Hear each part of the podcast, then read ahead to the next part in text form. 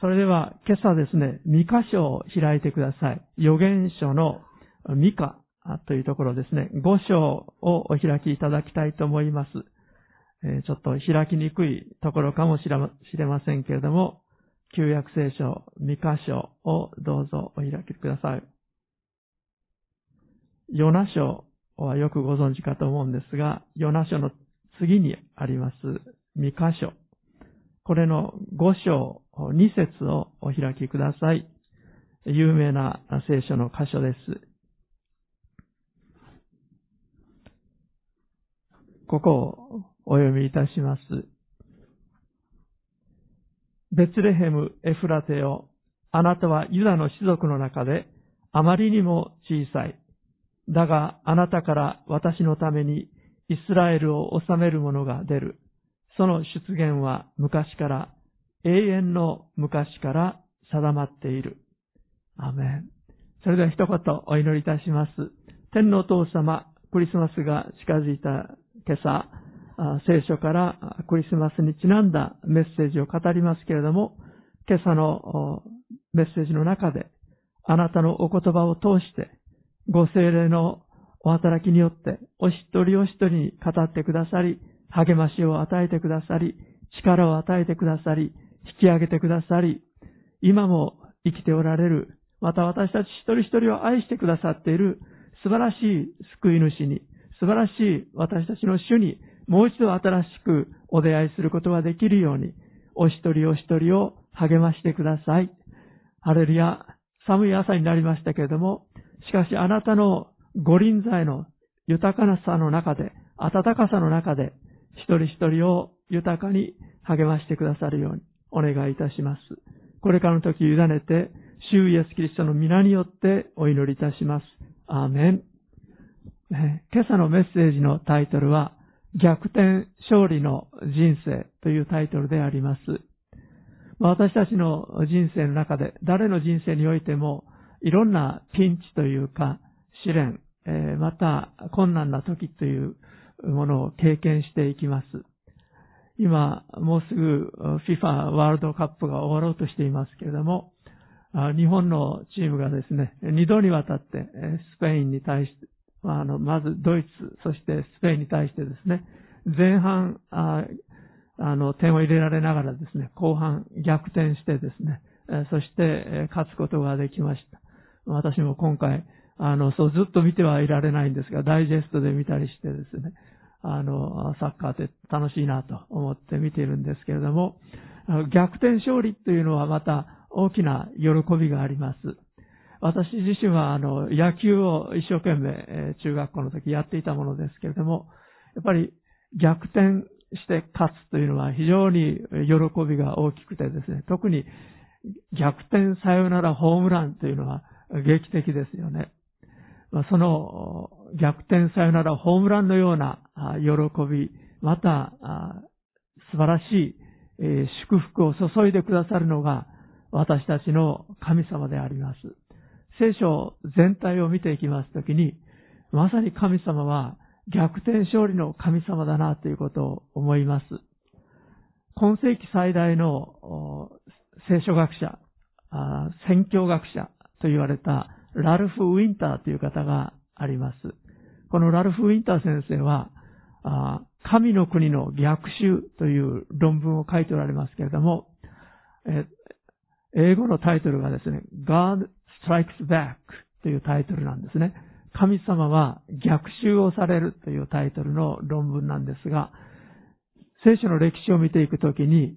神の民が困難な状況に陥って、もう絶望的で絶滅されそうだというときに、必ず神様は働かれる。あの、モーセが生まれたとき、イスラエルの民がエジプトにおいてですね、もう絶望的な状況にありましたけれども、神様は、モーセを彼らのリーダーとして立てて、そしてエジプトからイスラエルの民を解放されました。それと同様にですね、キリスト教の歴史というものをずっと私たちの歴史に合わせて、見ていきますと、何度もキリスト教が危機に瀕しておりました。でもその度に神様は逆襲をされた。逆に勝利を与えられたんです。ローマ帝国の激しい迫害の中で、え、まさに、えー、クリスチャンたちがものすごい迫害を受けて、え殺され、傷つけられ、職を失われ、大変な目に遭わされてきましたけれども、その中で復活のイエス様に出会った、芯の入った、筋金の入ったクリスチャンたちが、恐れることなく証を続けていきました。そしてとうとう4世紀には、ローマ帝国の当時の人口の10分の1がイエス様を救い主として信じ、皇帝までもがイエス様を救い主として信じるに至って、ローマ帝国の国境になっていったわけです。今朝はその後の歴史については触れませんけれども、そのように神様は本当に厳しい、困難な、もうこれではダメかと思えるような状況の中で、ご自身が働いてくださり、助けを与えてくださり、勝利を与えてくださる方であります。先ほど読みました2箇所の5章2節に、救い主がやがてイスラエルの、イスラエルを治めるものとなる方が、そして世界を治める方が、どこでお生まれになるかが予言されていました。5章2節をお読みします。ベツレヘム、エフラテよ。あなたはユダの種族の中であまりにも小さい。だがあなたから私のためにイスラエルを治める者が出る。その出現は昔から、永遠の昔から定まっている。皆さんよくご存知のように、イエス様がお生まれになったのは、ベツレヘムという小さな町でありました。エルサレムから南へ約8キロ下ったところにあります小さな町です。いろいろ調べてみますと、ある人は当時多分、このベツレヘムの人口は300人ぐらいであったのではないだろうかと書いています。本当に小さな町、小さな村と言った方がいいと思います。本当に、えー、取るに足りない。また、ああの、イスラエルにおいては、本当に、えー、相手にもされないような、あまあ、田舎でありました。人に知られないような、あそういう村でありました。そんなところから、救い主がお生まれになるということが予言されていたんです。このベツレヘムというのは小さいもの、そして失敗者の象徴の町であります。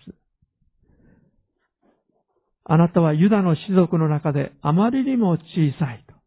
と、そのように書かれています。この小さな町、ベツレヘム、小さい種族の町、ベツレヘムで救い主がお生まれになることになっていたんです。しかし、ベツレヘムというのは、前にもお話ししましたけれども、パンの家という意味です。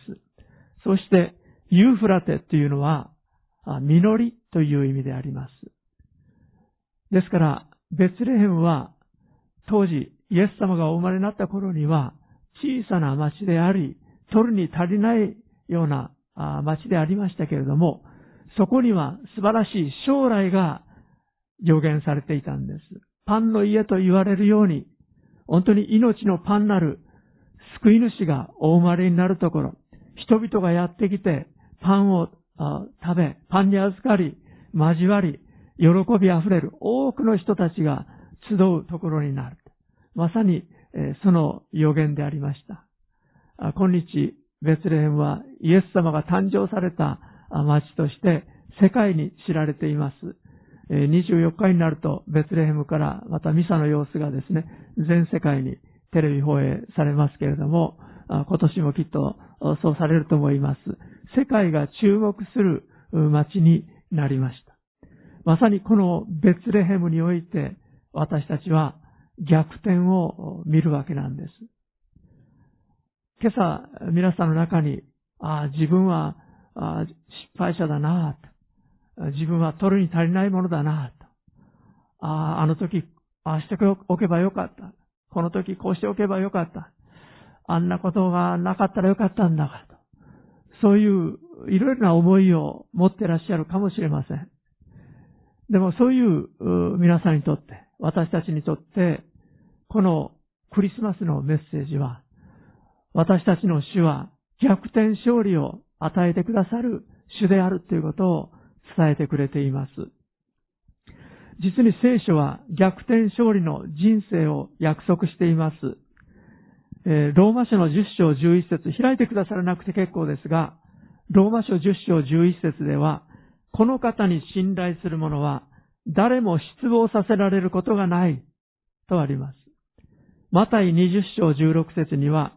このように後のものが先になり、先のものが後になります、イエス様がおっしゃっています。イザヤ書60章22節では、最も小さいもも軍団となり、最も弱いもも強国となる。私は主、時が来れば、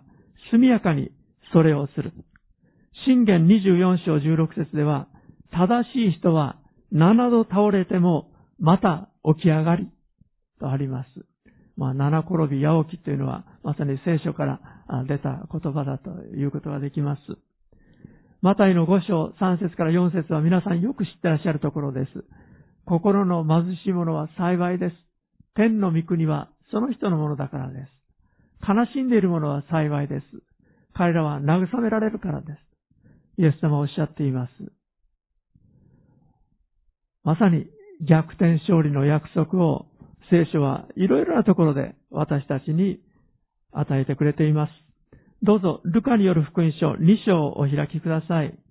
クリスマスの出来事が起こった時のことが、ルカの2章に記されています。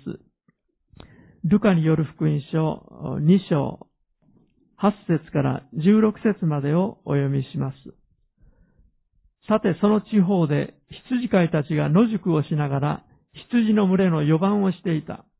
すると主の使いが彼らのところに来て、主の栄光が周りを照らしたので、彼らは非常に恐れた。見使いは彼らに言った。恐れることはありません。見なさい。私はこの民全体に与えられる大きな喜びを告げ知らせます。今日ダビデの町で、あなた方のために救い主がお生まれになりました。この方こそ、主キリストです。あなた方は布にくるまって、海馬桶に寝ている緑子を見つけます。それがあなた方のための印です。すると突然、その見つかいと一緒に、おびただしい数の天の軍勢が現れて、神を賛美した。意図高きところで、栄光が神にあるように、地の上で平和が御心にかなう人々にあるように。見つかいたちが彼らから離れて天に帰ったとき、羊飼いたちは話し合った。さあ、ベツレヘムまで行って、主が私たちに知らせてくださったこの出来事を見届けてこよう。そして急いで行って、マリアとヨセフと貝羽桶に寝ている緑子を探し当てた。えー、もう少し読みます。それを目にして羊飼いたちはこの幼子について自分たちに告げられたことを知らせた。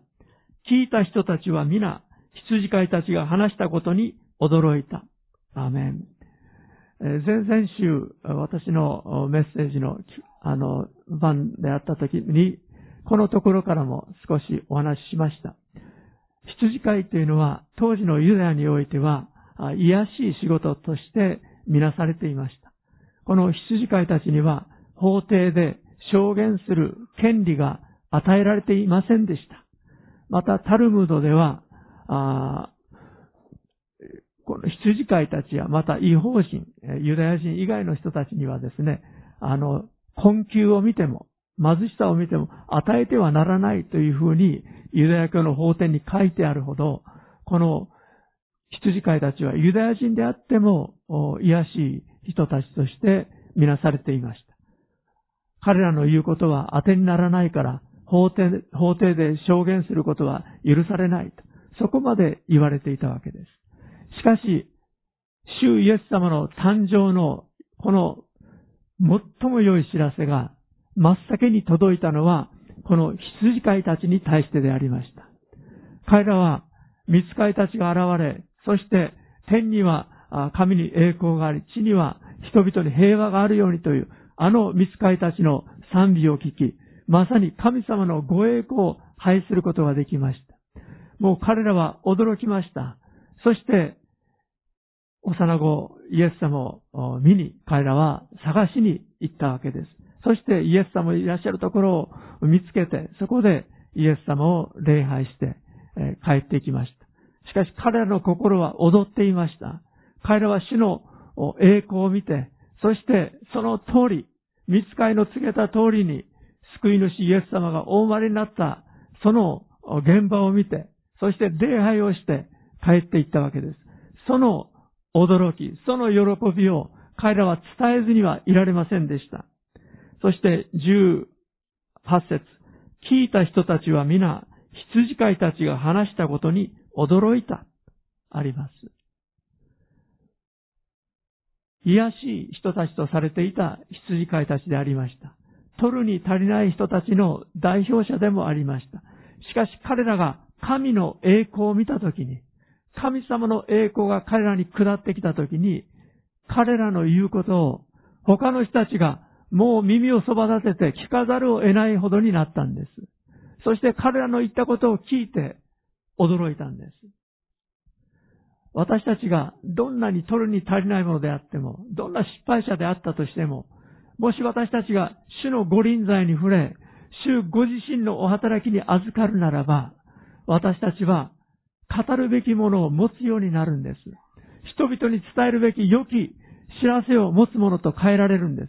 福音が私たちに委ねられることになるんです。私たちはクリスチャンとして長い歩みをしているかもしれません。しかしもう一度新たに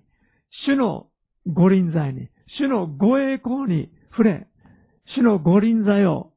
経験し、私たちはもう一度新しい喜びと平安と力をいただく必要があると思います。これが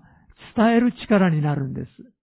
もし私たちが、ああ、20年前に素晴らしい経験をした。30年前に素晴らしい経験をした。まあ今はその惰性で生きていますみたいな、そんな信仰であるならば、私たちは人々に伝える力を持たないことになってしまいます。私たちは今日という日に、主に新たに出会い、主から力をいただいていく必要があります。聖霊様の恵みに再び私たちは預かる必要があります。次に私たちは失敗者にもう一度チャンスを与えられる主であるということを思い起こしておきたいと思います。失敗者にもう一度チャンスを与えるお方として、聖書はしばしば私たちに教えています。その典型的な一人の例がペテロであります。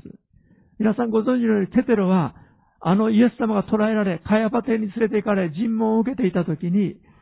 イエス様どうなるかなと思って遠巻きに庭で、え、焚き火に当たりながらイエス様を見ていました。その時に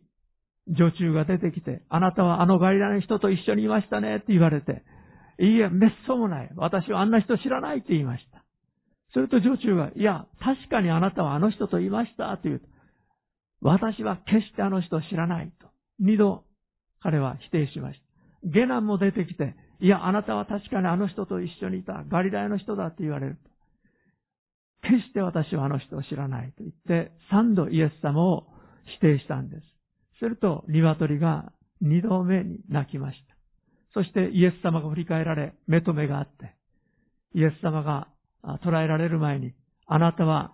鶏が鳴く前に三度私を知らないというとおっしゃってたそのお言葉を思い出して、彼は庭から出て行き、男泣きに泣いたわけです。彼はイエス様を裏切る者となってしまいました。しかしそんな彼でしたけれども、どうぞルク、えー、マルコによる福音書をお開きください。マルコ16章6節から7節です。マルコによる福音書16章6節7節であります。イースターの朝、日曜日の朝早く、マグダラのマリアやヤコブの母マリア、サロメなどがイエス様に油を塗ろうとして、ご遺体に油を塗ろうとして、墓に出て行きました。するとそこに行きますと、あの墓を封印していた大きな岩が取り除けられていて、そして、イエス様のご遺体がありませんでし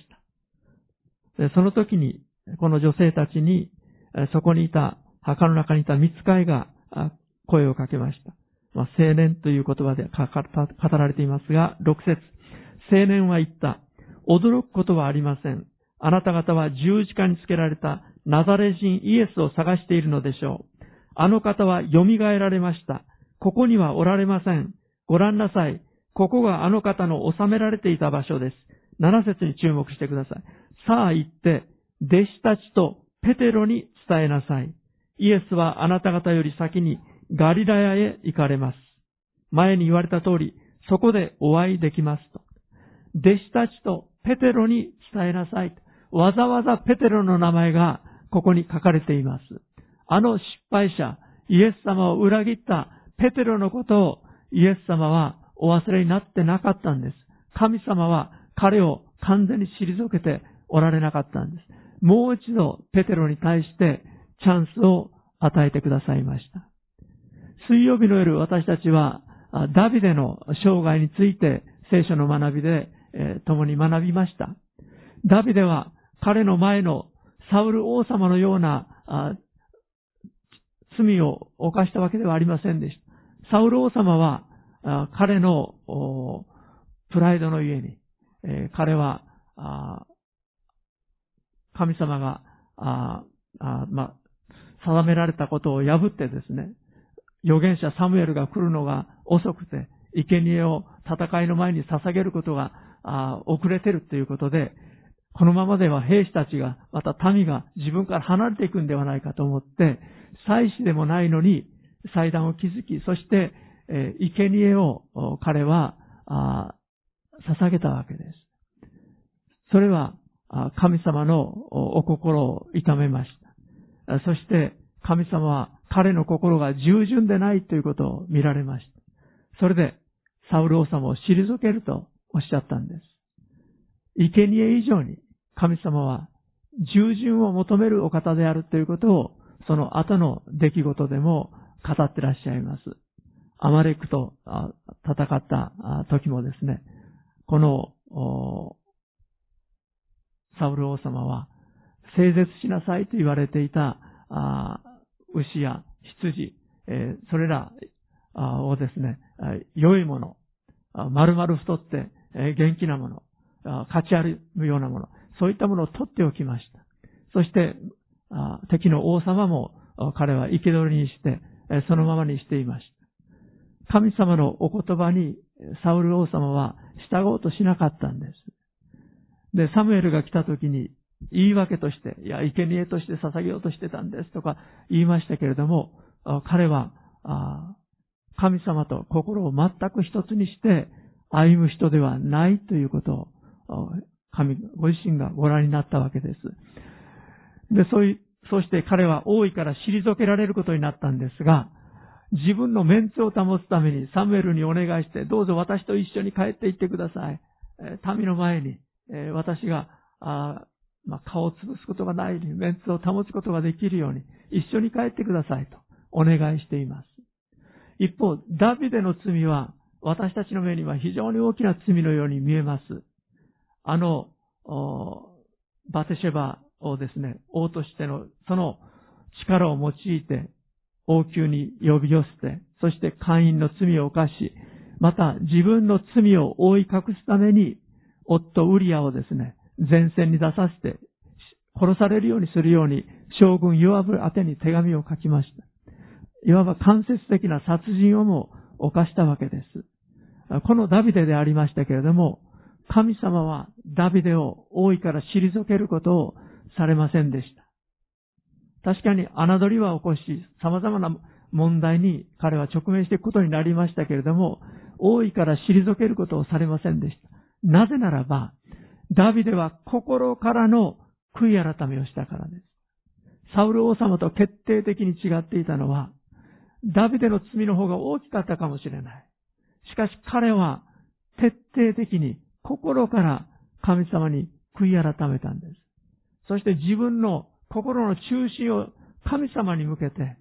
そしてもう一度やり直す再献身の道を歩んでいったということであります。悔い改めと再献身。これがダビデの特徴でありました。私たちもクリスチャン人生の中でもいろいろな失敗があるかもしれません。もう取り返しのつかない、ああ、あんな風に子供たちに接していればよかった。あの時ああいう風にすればよかった。いろんなあ私たちの後悔もあるかもしれません。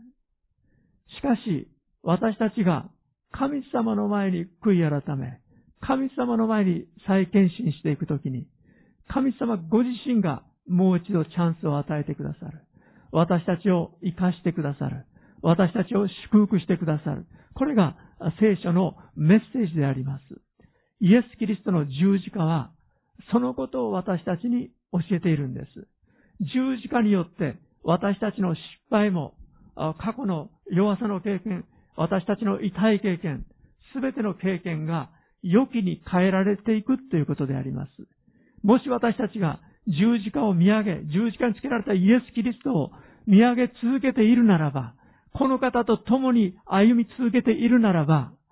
主はすべてのことを働かせて益としてくださる。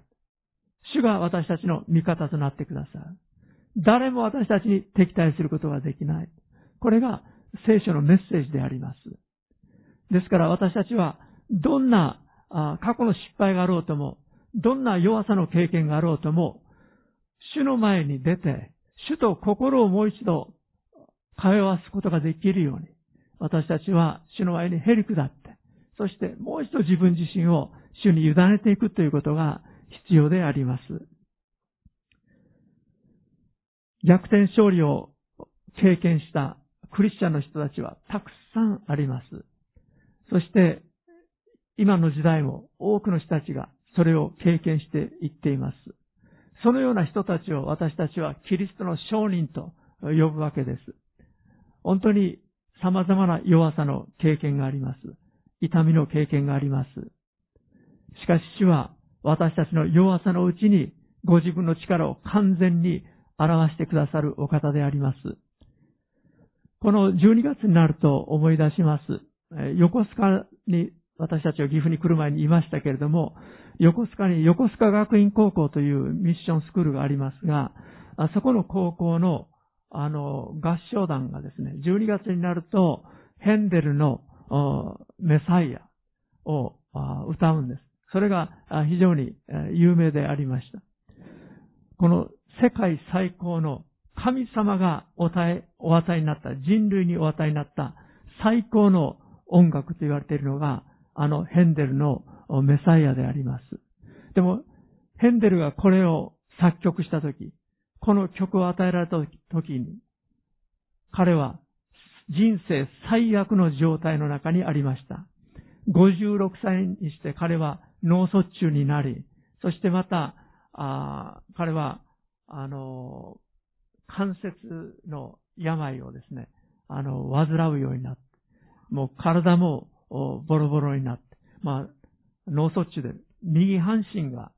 使えなくなったんですね。彼はハンディを負うようになりました。また、リュウマチ症状も経験するようになったわけです。そして、彼を経済的にサポートしてくれて、彼の音楽の良き理解者であったキャロライン王妃が召されました。亡くなりました。そして彼を支援してくれる人が亡くなってしまって、彼は貧乏のどん底に陥れられたんです。大きな落胆と貧しさと、そして、えー、この肉体的な試練を彼は経験していたわけですが、そのような最悪の状況の時に彼の心にひらめくものがありました。彼はイザヤ書53章の御言葉を与えられたんです。もう一度イエス様に新しく出会い、イエス様に感謝し、イエス様を崇めたいという熱い思いで満たされました。そして彼は体を投げ出したままで、あのメサイアを書き始めたんです。彼は必死に書いてきました。24日間かかって、彼はそれを書き終えました。その時に天が開いて、神様の栄光を見たと、彼は書いています。人生どん底の時に、もう一番苦しい時に、イエス様にもう一度出会って、イエス様の栄光を見て、彼はそれを音楽にしたわけです。私たちの人生においても、最悪の時、もうどうしようもない、ニッチもサッチもいかない、どうしたらいいだろうかと思える時があるかもしれません。でもそのような時に、主が働いてくださる。そのことを私たちは覚えたいと思います。あなたも私も逆転勝利の人生を送ることが可能なんです。イエス・キリストは昨日も今日もいつまでも変わることがありませんと。ヘブル書13章8節で書かれていますが、この同じイエス様が今の時代、今日という日にあって私たちのために働いてくださるんです。最後に詩篇の50編15節をお開きください。詩編50編15節です。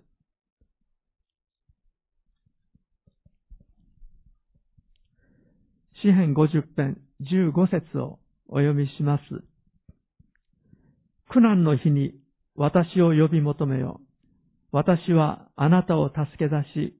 あなたは私を崇める。苦難の日に私を呼び求めよ。私はあなたを助け出し、あなたは私を崇める。アメン。どうぞ立てる方はお立ちください。